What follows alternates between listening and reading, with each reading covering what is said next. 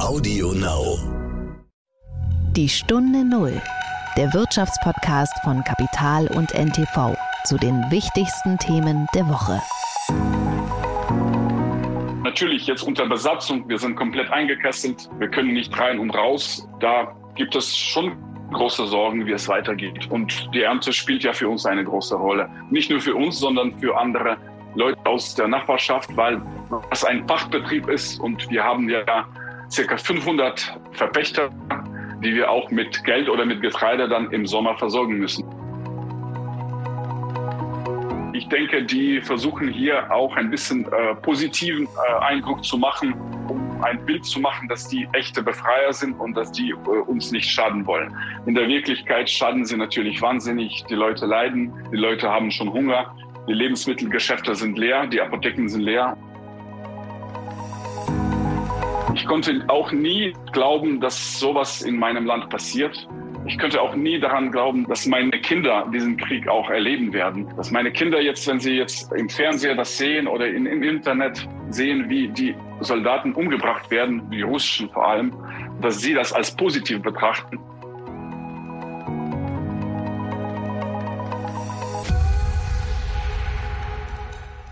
Herzlich willkommen zur neuen Folge von Die Stunde Null. Mein Name ist Horst von Butler. Danke, dass Sie wieder zuhören. Wir haben heute eine besondere Folge, denn ich spreche heute nicht mit einem Manager, einem Mittelständler oder einer Gründerin, aber ich spreche mit einem sehr mutigen Mann. Wir gehen heute mit dieser Folge mitten in das Kriegsgebiet. Ich spreche mit Andrei Pastuchenko. Er ist 39 Jahre alt, ausgebildeter Deutschlehrer und er stammt ursprünglich aus der Nähe von Tschernobyl. Aber er leitet seit vielen Jahren einen landwirtschaftlichen Betrieb, in der Nähe der Hafenstadt Kherson am Schwarzen Meer. Und er schildert uns vor Ort das, was wir in den Schlagzeilen lesen. In der Ukraine, der berühmten Kornkammer Europas, droht die Ernte auszufallen. Wegen des Krieges, weil die Landwirte ihre Felder nicht bestellen können. Die Russen haben nur wenige hundert Meter entfernt von Andrei Pastuchenko äh, in diesem Dorf da Position bezogen und eine halbe Stunde bevor wir gesprochen haben, wurde dieser Posten auch noch von ukrainischen Soldaten angegriffen und der Strom war ausgefallen. Es waren also dramatische Stunden und dennoch hat sich Herr Pastuchenko Zeit genommen. Die Stunde Null. Das Gespräch. Der landwirtschaftliche Betrieb, den Andrei Pastuchenko leitet, liegt wie gesagt in der Nähe der Hafenstadt Kherson am Schwarzen Meer. Das ist jene Stadt, die seit einigen Tagen in den Schlagzeilen ist, denn es war die erste große ukrainische Stadt seit dem Beginn des russischen Angriffskrieges, die erst umzingelt wurde und dann in die Hände der Russen gefallen ist. Aber schon bald gab es Proteste in der 300.000 Einwohnerstadt an der Mündung des Dnieper. Es gab Demonstrationen gegen die Besatzer. Nun aber zu dem Betrieb und auch noch ein paar Dinge über die ukrainische Landwirtschaft. Also, Andrei Pastuchenko versucht dort seit Tagen, diesen Betrieb irgendwie am Laufen zu halten, die Kühe zu melken, die Milch zu verteilen und zu verarbeiten. Und er müsste eigentlich dringend auf den Feldern sein und drillen, also das Saatgut verteilen. Aber auf vielen Betrieben in der Ukraine fehlt derzeit nicht nur der Strom in den Ställen, es fehlt auch Dünger, es fehlt Saatgut, es fehlt vor allem Diesel und teilweise fehlen auch die Menschen, die kämpfen. Ja, und der Diesel, der geht unter anderem dann an die Militärfahrzeuge und Panzer von den Russen. Die Ukraine gilt als die Kornkammer Europas. Vor allem der Süden und der Westen des Landes mit ihrem extrem fruchtbaren Schwarzerdeböden, die insgesamt rund 70 Prozent der ukrainischen Fläche bedecken. 32 Millionen Hektar umfasst das gesamte Ackerland in dem Land. Das entspricht einem Drittel der Ackerfläche übrigens in der gesamten Europäischen Union. Und die Ukraine gehört damit auch zu den weltweit größten Produzenten und Exporteuren von Getreide und Sonnenblumenöl. Dazu nochmal ein paar Zahlen, die der Branchendienst Agrar heute zusammengetragen hat. Beim Mais etwa, da produziert die Ukraine 42 Millionen Tonnen und da war die Ukraine mit einer Exportmenge von 33,5 Millionen Tonnen auf Platz 4 der wichtigsten Exporteure in der Welt. Beim Weizen gingen von 33 Millionen erzeugten Tonnen mehr als 70 Prozent in den Export. Und darüber hinaus ist die Ukraine auch ein sehr wichtiger Prozent von Sonnenblumen und von Sonnenblumenschrot. Und da hat die Ukraine sogar einen Weltmarktanteil von gut 60 Prozent. Ja, und jetzt gibt es natürlich viele Warnungen. Der UN-Generalsekretär Antonio Guterres, der hat zum Beispiel gewarnt, dass eine Unterbrechung der Ernte in der Ukraine den weltweiten Hunger verstärken könnte, denn das Welternährungsprogramm kaufe mehr als die Hälfte seines Weizens aus diesem von Krieg gebeutelten Land. Auch der Wirtschaftsberater des ukrainischen Präsidenten Oleg Ustenko, der hat sich zu Wort gemeldet. Er warnt, vor einer Hungersnot sollte der Krieg in der Ukraine andauern. Uns bleibt maximal eine Woche für die Saat, sagte er der Wirtschaftswoche. Wenn der Krieg bis dahin nicht aufhört, dann hat die Welt ein Nahrungsproblem. Ja, und der Krieg äh, Russlands gegen die Ukraine hat nämlich schon die Getreidemärkte stark belastet. Es gab große Preissteigerungen und dann sagte Oleg Ustenko noch, wenn wir nicht liefern können, dann wird der Preis an den internationalen Märkten weiter anziehen. Die Welt muss entscheiden, wie sie die Menschen ernähren will, besonders in afrikanischen Ländern.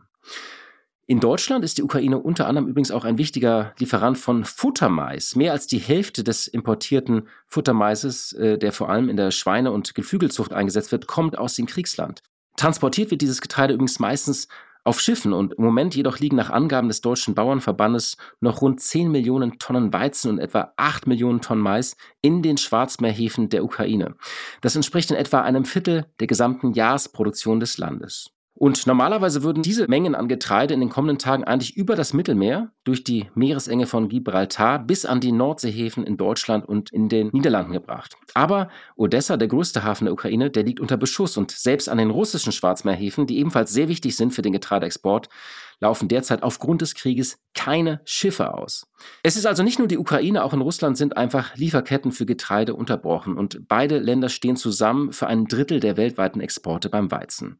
Und ja, viele, vor allem ärmere Länder fürchten schon um ihre Versorgung, denn die Exporte, die gehen vor allem in den Nahen und Mittleren Osten. Der Economist, der hat jetzt schon von einem Grain Damage gesprochen. Und er hat gesagt, wir erleben nicht nur den größten Rohstoffschock seit 1973, sondern die schlimmste Störung und Unterbrechung der Weizenversorgung seit dem Ersten Weltkrieg. Und, ich zitiere den Economist, auf den blutgetränkten Feldern der Ukraine werden in diesem Frühjahr nicht viele Samen gesät werden. So die Erwartung des britischen Wirtschaftsmagazins. Wir wollen das Thema heute, was ich jetzt so ein bisschen global umrissen habe, einmal ganz konkret vor Ort beleuchten und verstehen. Und das heißt diese Tage leider auf dem Schauplatz des Krieges. Und damit kommen wir zu Andrei Pastuchenko. Ich konnte ihn auf seinem Betrieb in der Nähe von Kherson erreichen. Über WhatsApp haben wir gesprochen äh, und deswegen ist teilweise gibt es im Ton und in der Akustik auch einige Aussetzer. Das bitte ich zu entschuldigen, aber ich denke, in diesen Tagen ist der Inhalt viel wichtiger. Und äh, das Besondere ist noch, dass Herr Pastuchenko sich Zeit genommen hat, obwohl derzeit eigentlich kein Strom auf seinem Betrieb war und er auch nicht wusste, wann er sein Handy wieder aufladen könnte. Umso mehr, ähm, ja, muss ich sagen, meine Hochachtung, dass er in diesen schweren Stunden mit mir gesprochen hat. Einen schönen guten Tag, Herr Pastuchenko. Ja, guten Abend. Grüß Gott. Schön, dass wir miteinander sprechen konnten, wobei schön ist auch ein relativer Begriff. Ich danke Ihnen, dass Sie sich in dieser Zeit Zeit nehmen. Sie sind in der Ukraine mitten im Kriegsgebiet und Sie sind auf einem landwirtschaftlichen Betrieb. Können Sie vielleicht am Anfang kurz schildern, was ist dieser Betrieb, dass Sie einmal kurz die Größe, was Sie dort normalerweise machen, äh, also die Größe, haben Sie Vieh äh, und so weiter? Ja, wir sind ein äh, für ukrainische Verhältnisse ziemlich kleiner Betrieb mit äh, 1500 Hektar Ackerland. Darunter haben wir 500 Hektar Bewässerung, was für die Südukraine eigentlich äh, typisch ist, weil hier sind die Wetterbedingungen für Ackerbau nicht immer sehr günstig. Und zusätzlich haben wir noch einen Milchfischstall, wo aktuell 350 melkende Kühe sind und plus äh, minus circa 400 Nachwuchs. Äh, ja, wir haben vor dem Krieg äh, war das eigentlich ein typischer, guter, würde ich sagen, ukrainischer Betrieb ähm, mit dem deutschen Eigentümer. Mhm. Dieser Betrieb, den, Sie sind dort der Verwalter. Wie ist denn im Moment die Lage? Fangen wir mal mit den Kühen an. Diese Kühe müssen ja jeden Tag gemolken werden. Wie lief das in den vergangenen Tagen? Ja, das, die Kühe, das ist ja das größte Problem. Also vor dem Krieg äh, haben wir circa 10 Tonnen Milch pro Tag gemolken. Die durchschnittliche äh, Kuhleistung war bei 31,5 Liter. Natürlich am ersten Tag des Krieges äh, hat noch der Milchwagen äh, von Lactalis, äh, das, das sind die Franzosen äh, in, in der Nachbarstadt Mikolaev, die haben von uns noch Milch abgeholt. Aber seit dem zweiten äh, Tag äh, war das natürlich nicht mehr möglich, weil immer wieder hat man uns bombardiert, also nicht uns direkt, aber die Städte Mikolaev und Kherson. Und ja, Deswegen haben wir die Entscheidung getroffen, unsere Tiere ein bisschen weniger zu füttern. Also alles, was, was zugekauft wird, das heißt ja Sojapellets, Sonnenblumenschrott, äh, äh, Rapsschrott, das haben, alles haben wir natürlich gleich abgeschafft. Also wir haben nur zurzeit, und zurzeit machen wir das genauso, wir füttern zurzeit nur die Mais-Silage äh, und die Luzerne-Silage. Wir sind leider jetzt bei fünf Tonnen gelandet. Das ist ja 50 Prozent weniger von dem, was wir bis jetzt gemolken haben. Aber auch diese Milchmenge müssen wir irgendwie, ja, müssen wir verarbeiten oder irgendwie liefern. Und das, die Entscheidung war ziemlich einfach. Wir haben vom zweiten Tag gleich angefangen, die Milch, unser, unser Milch dann an die Leute kostenlos zu verschenken. Äh, das waren erstmal 13 Tonnen am ersten Tag, weil wir noch ein bisschen was im, im Kühlwann hatten. Und äh, paar Mal war es noch möglich, dass der kleine äh, Milchwagen mit vier Tonnen zu uns kam. Und diese Milch äh, haben wir dann nach Casson geliefert. Casson ist ja äh, die Stadt äh, nördlich von uns mit 300.000 Einwohnern. Und diese Milch dann haben dann die Krankenhäuser von der Stadt gekriegt, äh, Kinderheime und ein bisschen an die Leute von äh, in den Kirchen verteilt. Und so ging es ja praktisch dann in den ersten vier, fünf Tagen. Dann war die Stadt Casson komplett blockiert. Also es war nicht mehr möglich, rein und rauszufahren, wie, wie jetzt eigentlich zum Teil. Und wir haben praktisch uns nur auf unsere Dorfgemeinde konzentriert. Das sind ja ungefähr sechs, sieben Dörfer und äh, noch eine kleine Kreisstadt Bilaserka mit 8000 Einwohnern. Also das System war genauso. Die Leute haben das abgeholt und dann äh, vor Ort verteilt. Wir haben auch angefangen, ein bisschen was zu produzieren. Unsere Mitarbeiter haben angefangen, äh, Butter, Käse, Quark, Sahne zu machen. Und das haben wir auch alles kostenlos an die Leute verteilt, die das am meisten brauchen, vor allem die, die Familien mit Kindern, die äh, Rentner, ja, und natürlich unsere Mitarbeiter, darf man nicht vergessen, die haben auch alle paar Tage was gekriegt. Sie sind ja praktisch in einer Region, äh, Kherson, was besonders umkämpft ist im Moment. Wie ist die Lage dort denn im Moment? Zu uns dringen ja ganz unterschiedliche Nachrichten. Ja, die Lage ist so, es wird ja jeden Tag gekämpft. Wir hatten noch äh, eine gewisse Ruhe jetzt in den letzten Tagen gehabt, weil die russischen Truppen 10, 15 Kilometer weiter weg von uns waren. Die sind aber gestern ganz nah an unsere Dörfer gekommen und haben praktisch 300 Meter von unserem äh, Dorf äh, einen Stützpunkt gemacht. Und zurzeit liegen sie äh, so zwei Kilometer von, von unserem Milchfischstall weg. Und das ist natürlich eine sehr unruhige Situation. Vor einer halben Stunde zum Beispiel haben die Ukrainer diese Truppen da bombardiert. Deswegen sitzen wir jetzt auch ohne Strom. Also ich. Ach, dieser russische Posten, der dort Position bezogen hatte, wurde von der ja, von den ja, Ukrainer ja. angegriffen. Ja. Jetzt gerade, also ja, während vor kurzer Jetzt also, gerade von einer halben Stunde, ja. ja. Und haben, das haben Sie gehört äh, äh auf Ihrem Hof? Ja, das haben wir gehört. Ich habe gleich die, ich, ich wohne auch im Dorf daneben, das ist dann auch noch acht Kilometer weiter. Und natürlich könnte man das sehr gut hören, weil die, die, die Fensterscheiben, die zittern und man hört natürlich alle diese Explosionen sehr, sehr genau, jede einzelne. Und ähm, gibt es jetzt Befürchtungen, der Strom ist ausgefallen, weil einfach jetzt, ähm, also gibt es da einen Grund für, dass jetzt infolgedessen haben, wurde ein Strom abgestellt oder wurde irgendwas soviel ich weiß, ich habe die jetzt eben den, die Nachricht von, von der Bürgermeisterin gekriegt. Äh, soviel ich weiß, haben die Russen eine, mm, unser, also eigentlich einen Stützpunkt von unserem Stromversorger at attackiert. Das heißt, irgendein Transformator, äh, was diese Verteilung gemacht hat. Und da gab es eine Explosion und zurzeit, also in meiner Umgebung, äh, da sind ja gut zehn Dörfer, die sitzen alle ohne Strom. Also das ist ja draußen gut zu sehen, weil überall ja totale Dunkelheit ist.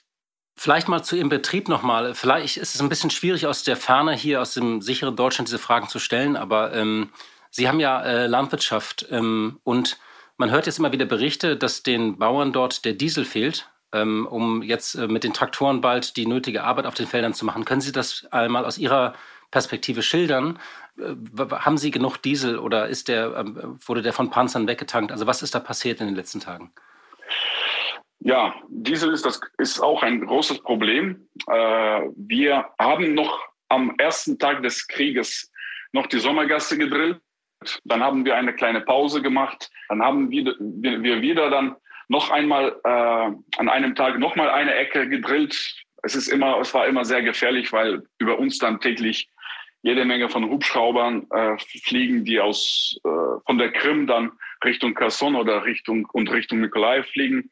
Deswegen haben wir so dreimal versucht, ein bisschen was zu drillen und haben dann 90 Hektar von der äh, Sommergerste äh, fertig gedrillt.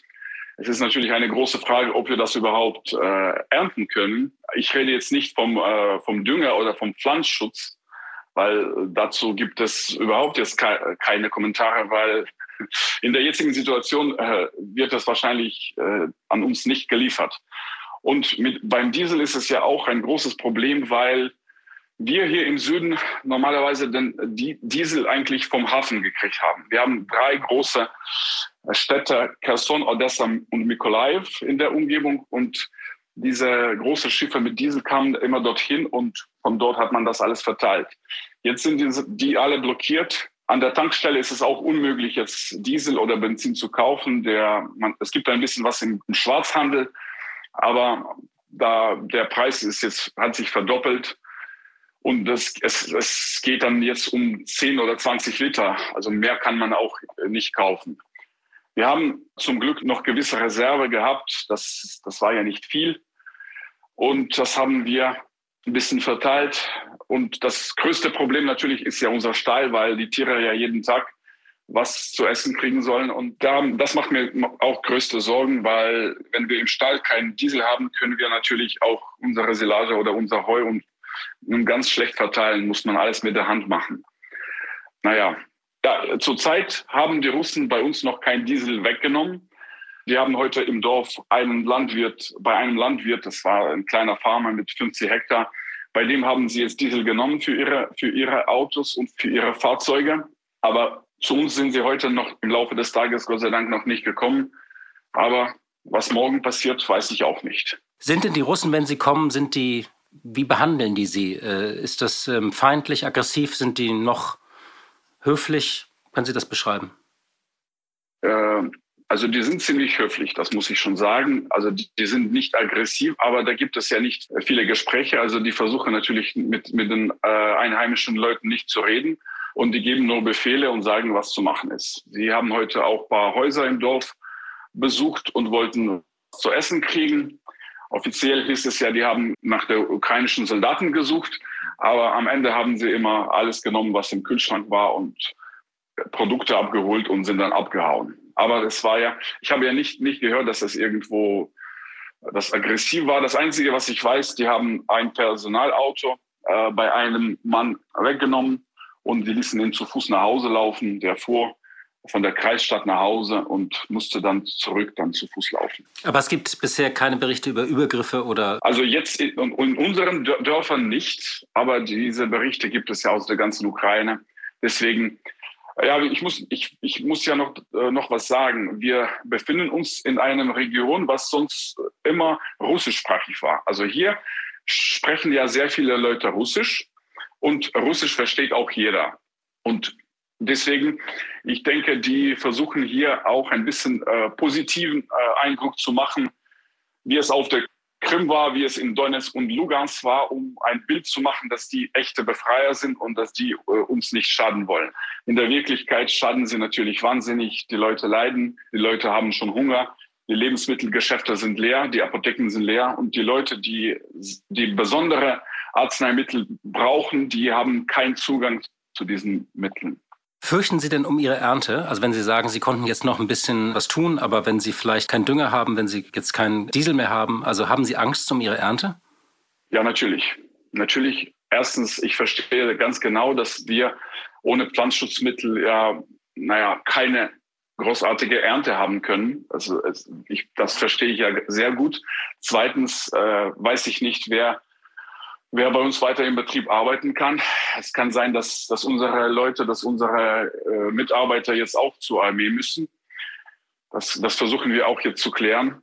Aber natürlich jetzt unter Besatzung, wir sind komplett eingekesselt, wir können nicht rein und raus. Da gibt es schon große Sorgen, wie es weitergeht. Und die Ernte spielt ja für uns eine große Rolle. Nicht nur für uns, sondern für andere Leute aus der Nachbarschaft, weil es ein Fachbetrieb ist und wir haben ja circa 500 Verpächter die wir auch mit Geld oder mit Getreide dann im Sommer versorgen müssen als Pacht für, für das Jahr.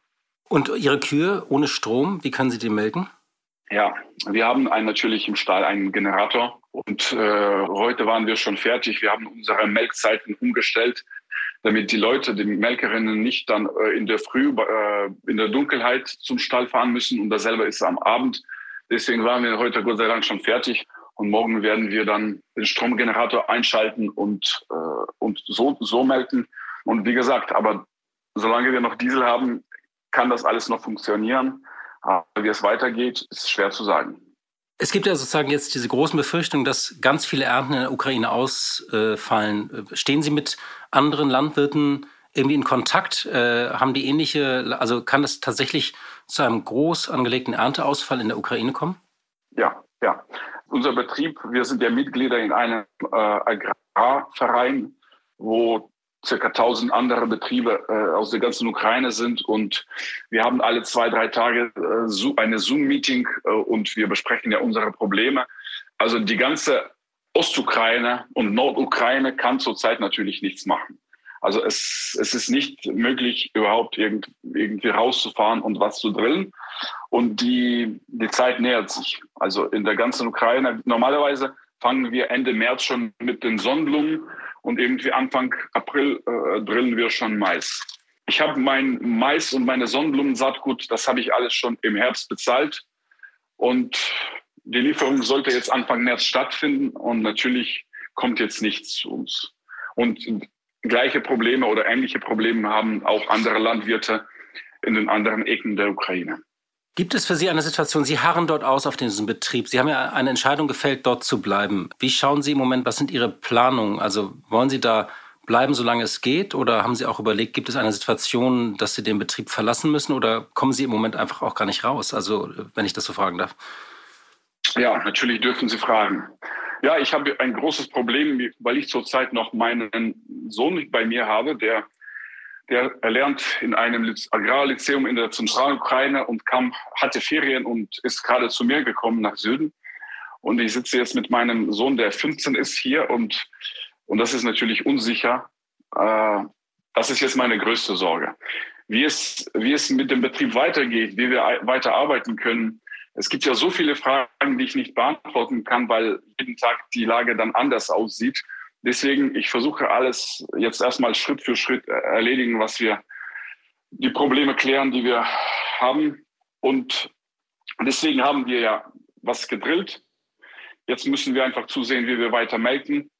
Und wenn es dazu kommt, zum Beispiel jetzt in zwei, drei Wochen, dass wir, äh, dass das Wetter passend ist, dass wir auch mit Drillen anfangen können, dann werden wir einfach altes Mais vom letzten Jahr das ist natürlich ein Hybrid, was wir, was man normalerweise nicht nochmal drillt.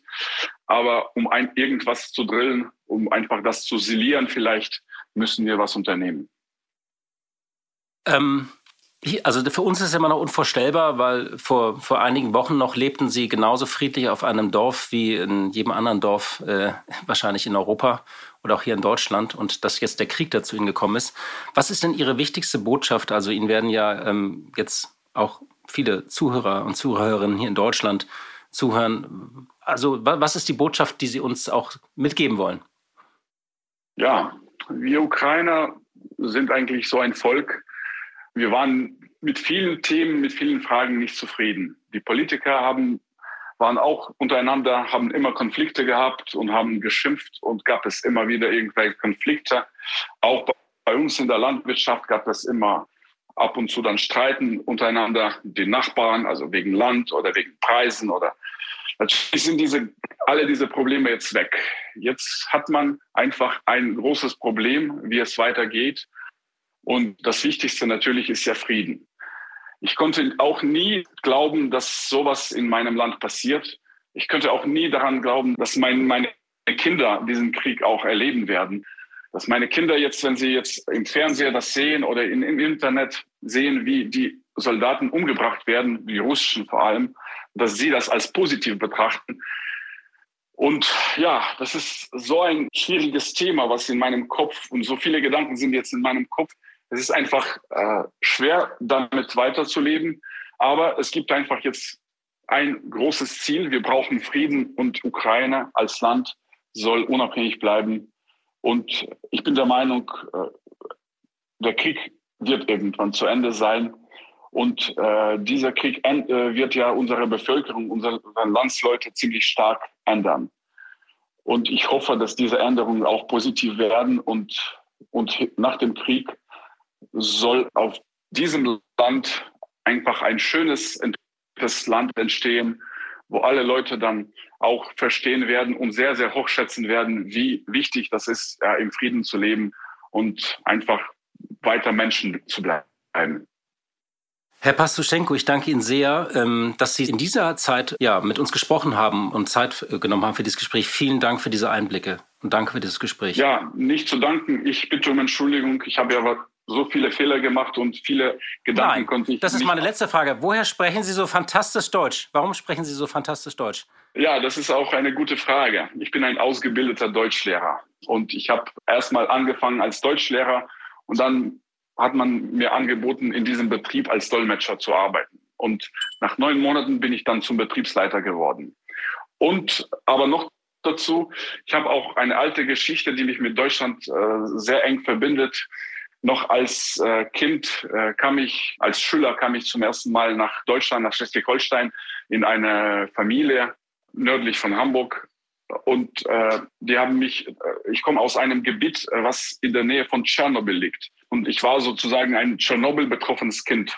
Und die haben mich damals für ein paar Wochen eingeladen. Und jedes Jahr, dann seit 1999 bis 2005, äh, war ich immer in dieser Familie. Und ja, die haben mir auch viel geholfen und viel beigebracht. Und dort habe ich auch sehr, sehr viel die Sprache gelernt. Und ja, deswegen kann ich jetzt so durchsprechen, wie ich kann. Sie sprechen hervorragend Deutsch und ähm, wie gesagt, danke, dass Sie sich Zeit genommen haben und für dieses eindrucksvolle Gespräch. Und ich wünsche Ihnen alles Gute, wirklich alles Gute. Vielen, vielen Dank. Danke. Blick in die Märkte. Ja, und wie jeden Freitag schalten wir zu meiner Kollegin Katja Dofel nach Frankfurt. Sie leitet dort das Börsenstudio von NTV. Hallo, liebe Katja. Ja, willkommen an einer nicht minder turbulenten Börse als in der vergangenen Woche. Ja, es gab diese Woche auch eine wichtige, lang ersehnte Sitzung der EZB, denn ähm, die Frage ist ja, es stehen Zahlen inzwischen von 10% Inflation im Raum und die Frage war, wie würde die EZB eigentlich reagieren? Was ist die Botschaft, was ist das Signal? Ja, das war schon eine überraschende Sitzung der Europäischen Zentralbank. Ähm, man hat nun dort einigermaßen überraschend für die Marktteilnehmer doch anerkannt, dass die Inflation länger bleibt und höher ist als gedacht. Man hat die Inflationserwartungen auf 5,1 Prozent angehoben und man hat, weil ja ganz klar die Unsicherheit gegeben ist, die Wachstumsprognose nach unten korrigiert. Das Ganze zusammengefasst in den Worten, es solle maximale Flexibilität bei maximaler Unsicherheit geben und man wolle sich möglichst viel Optionalität offen halten. Aber die Inflationsbekämpfung erhält nun den Vorrang vor wirtschaftlicher Unsicherheit. Und das ist mehr, als viele Experten gedacht haben. Die monatlichen Anleihekäufe sollen schneller zurückgeführt werden als erwartet. Im April zwar nochmal auf 40 Milliarden Euro verdoppelt, aber dann zum dritten Quartal, wenn sich die Inflationserwartung und Situation nicht ändert, soll sie beendet werden. Das PEP-Programm, also das Corona-Notfallprogramm, läuft ohnehin im März aus.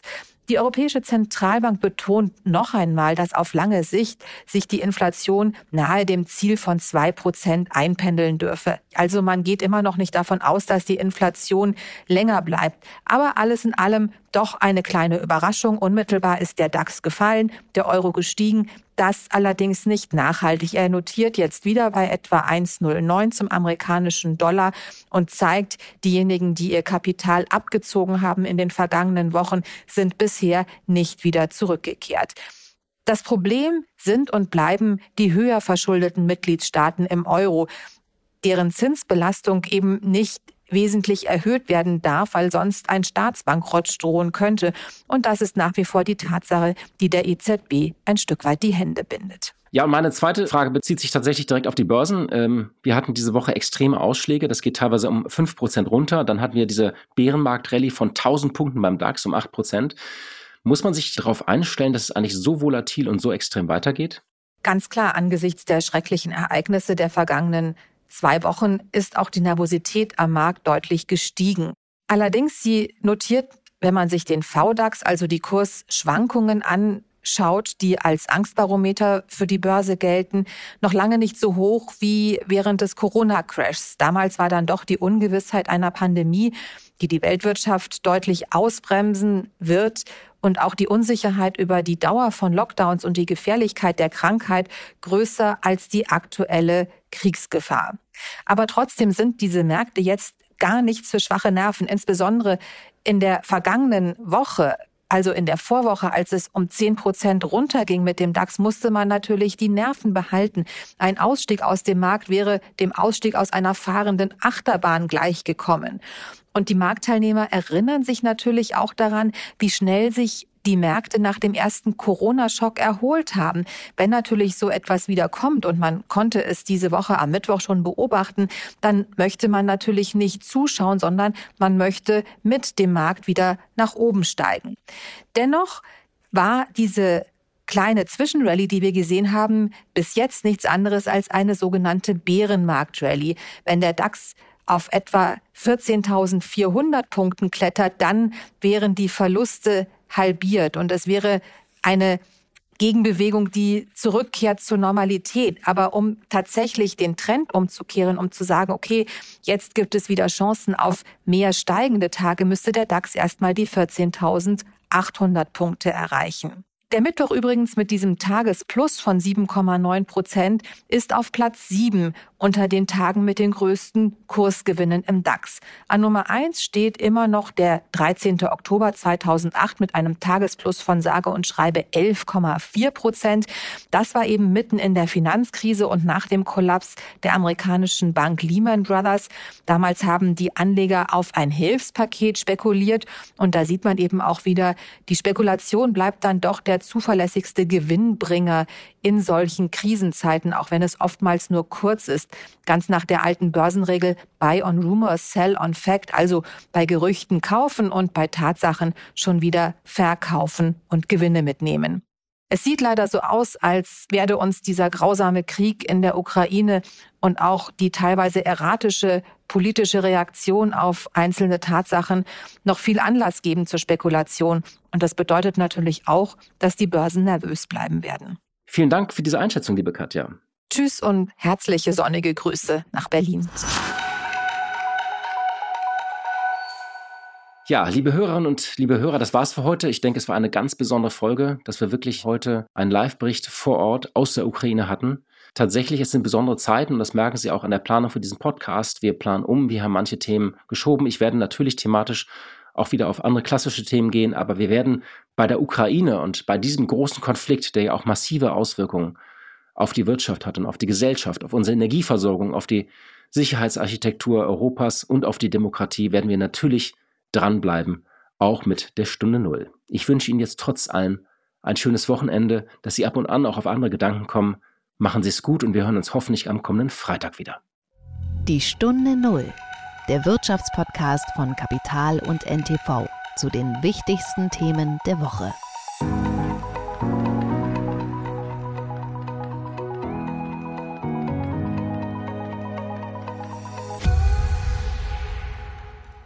Zum Schluss möchten wir euch noch einen Podcast empfehlen und dafür lasse ich einfach die Host selbst zu Wort kommen. Hallo, wir sind Raimund Brichter und Etienne Bell von NTV. Wir sind die Hosts vom Podcast Brichter und Bell Wirtschaft einfach und schnell. Und wir liefern euch jeden Donnerstag einen Begriff oder ein Thema aus der Wirtschaft und erzählen euch in zehn Minuten alles, was ihr dazu wissen müsst. Immer verständlich erklärt und natürlich top aktuell. Hört also rein bei AudioNow und bei ntv.de und natürlich überall da, wo es Podcasts gibt.